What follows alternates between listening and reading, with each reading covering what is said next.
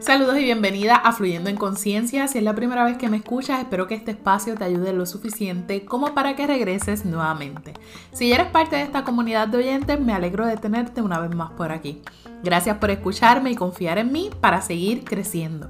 Estás escuchando a María Magdalena Santana, especialista en conducta humana, trabajadora social forense, blogger y podcaster, y todo lo que hago es parte de mi deseo de ayudarte a vivir consciente, con ojos muy abiertos a cada una de las posibilidades y oportunidades que nuestro Creador ha preparado para ti.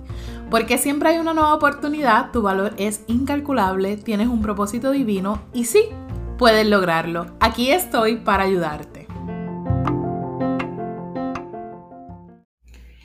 Bienvenidas y bienvenidos al episodio número 38 de Fluyendo en Conciencia, donde continuamos hablando de la mujer.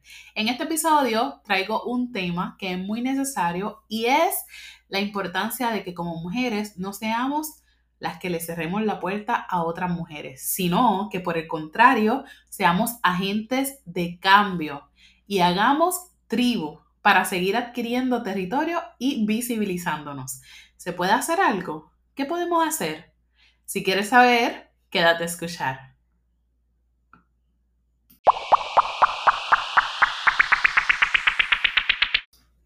De cierta forma, en ocasiones he sido responsable de perpetuar la desigualdad y el atropello contra las mujeres. Sí, siendo una mujer he fomentado desigualdad, exclusión, competencia, rechazo, abuso en contra de otras mujeres. He sido parte de quienes juzgan, de los que señalan, de los que etiquetan. He sido espectadora silente y testigo de múltiples formas de maltrato a los que somos sometidas. Tu mujer que me escuchas hoy, que estás en este episodio, estoy segura que también, si reflexionas a profundidad, lo has sido. Y este episodio no se trata de señalarnos por lo que ya hemos hecho, por esos errores que hemos cometido, sino de hacer un llamado a un despertar de la conciencia y a un, compromiso contigo y con las demás mujeres. Hemos sido responsables de que continúe la desigualdad. ¿Cuándo esto ha pasado? Te doy algunos ejemplos. Cuando como madres enseñamos a los niños que deben cuidar a las niñas, insinuando que son frágiles e incapaces de cuidarse por ellas mismas. Porque seguimos repitiendo que la mujer es de la casa y el hombre es de la calle. Que si una mujer está rodeada de muchos hombres es porque se acuesta con ellos. Porque seguimos diciendo que hay profesiones, colores y actividades por género. Unos son para niñas y otros para niños. Porque continuamos diciéndole a los niños que cuando crezcan tendrán muchas novias, mientras que a las niñas le decimos que deben guardarse hasta el matrimonio y que deben ser mujer de un solo hombre. ¿Por qué no se le dice al niño lo mismo? ¿Acaso todas esas novias que van a tener no son las mismas a las que le han dicho que se guarden para uno solo? Porque le decimos a las niñas que cuando se casen es hasta que la muerte los separe y que se verá feo si se separan o se divorcian y por esa presión hasta se callan muchos maltratos. Porque le decimos a las niñas que tienen que buscarse a alguien que las cuide y las mantenga, que le ponga una casa y la tenga bien, invalidando el que ellas pueden aportar también a ese hogar si deciden buscar un empleo. Porque seguimos pidiendo aprobación de los hombres en todo, hasta para decidir si vamos a estudiar, si vamos a trabajar, incluso estilo de ropa que vamos a utilizar o el cabello, cómo lo vamos a, a llevar aunque ya sepamos lo que nosotras nos gustaría hacer, muchas veces recurrimos a esa aprobación que no necesariamente tiene sentido. Porque vemos a una mujer con escote y somos las primeras que decimos, mírala, provocando. Después la violan y se preguntan, ¿por qué? ¿Por qué lo hacen? Búscate, que lo sedujo. Y después no quiso.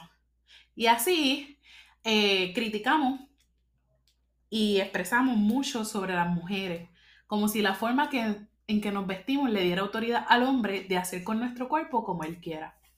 Porque nos mantenemos con el pensamiento de que mejor malo conocido que bueno por conocer, de que él es el padre de mi hijo, para que no crezcan mis hijos solos sin un padre con padres separados o divorciados, y se sigue aceptando insultos, violencia física y hasta sexual.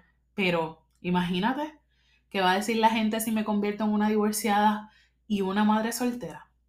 Porque seguimos compartiendo, riéndonos y hasta cantamos memes, videos y canciones que nos hacen parecer locas, berrinchudas y objetos de los hombres.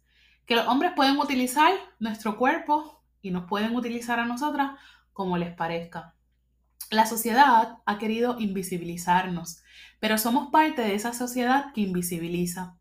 Seguirá siendo así mientras nosotras mismas sigamos educando a los niños y niñas con las mismas creencias y bajo los mismos estereotipos y etiquetas, hasta que no hagamos alianzas unas con otras en lugar de andar en competencia, hasta que nos unamos para protegernos y comencemos a educarnos y a educar correctamente, seguiremos luchando con la desigualdad, invisibilidad, el menosprecio, la descalificación por el simple hecho de ser mujer, con los maltratos, las violencias y todas sus consecuencias. Es tiempo que desde el lugar que cada uno ocupa, desde los diferentes roles que ostentamos, hagamos camino para las otras. Dejemos atrás la competencia, las inseguridades que nos llevan a la envidia y el rechazo de aquellas que pensamos que tienen lo que a nosotras supuestamente nos falta. Seamos agentes de cambio, resaltemos de otras sus fortalezas y ayudémosle a mejorar en sus debilidades. Como dijo Nati Natasha, ella está abriendo puertas y rompiendo techos de cristal para otras mujeres. Así debemos hacer tú y yo por ti, por mí y por las que vendrán.